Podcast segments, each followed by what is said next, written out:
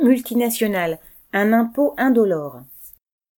Il aura fallu un an et demi à l'Union européenne pour adopter le taux minimal de 15% de l'impôt sur les bénéfices des multinationales, qui avait déjà fait l'objet d'un accord entre grandes puissances du G7 en juin 2021 sur proposition des États-Unis. Ce n'est toutefois pas avant 2024 que ce taux, adopté le 15 décembre, devrait entrer en vigueur en Europe, du moins sur le papier. Cela laisse tout le temps aux multinationales de modifier les circuits financiers, légaux ou non, destinés à minimiser leurs impôts, ce qu'elles ont toujours fait.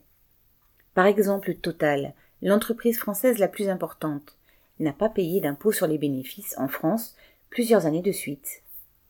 On peut donc douter sérieusement des affirmations triomphantes des, des dirigeants politiques qui s'extasient sur leur propre audace.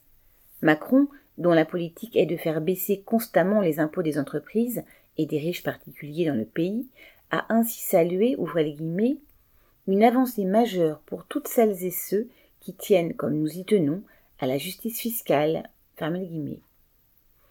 En 2021, Olaf Scholz, qui était à l'époque le ministre des Finances allemand, avait décrit cet accord comme, ouvrez les guillemets, une mauvaise nouvelle pour les paradis fiscaux du monde entier, fermez les guillemets.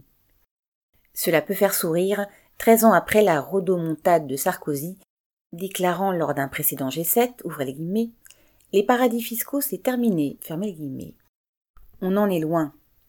Au contraire, le juge à la retraite Renaud von Ruinbeck, spécialiste des paradis fiscaux après s'être occupé d'affaires d'évasion fiscale, a déploré récemment que, ouvrez les guillemets, les économistes évaluent à 8700 milliards de dollars environ le montant des avoirs cachés dans les paradis fiscaux, fermez les guillemets. Alors, les mesures fiscales historiques entre guillemets annoncées par l'UE n'empêcheront pas les grandes entreprises multinationales de continuer à échapper à l'impôt. Lucien Détroit.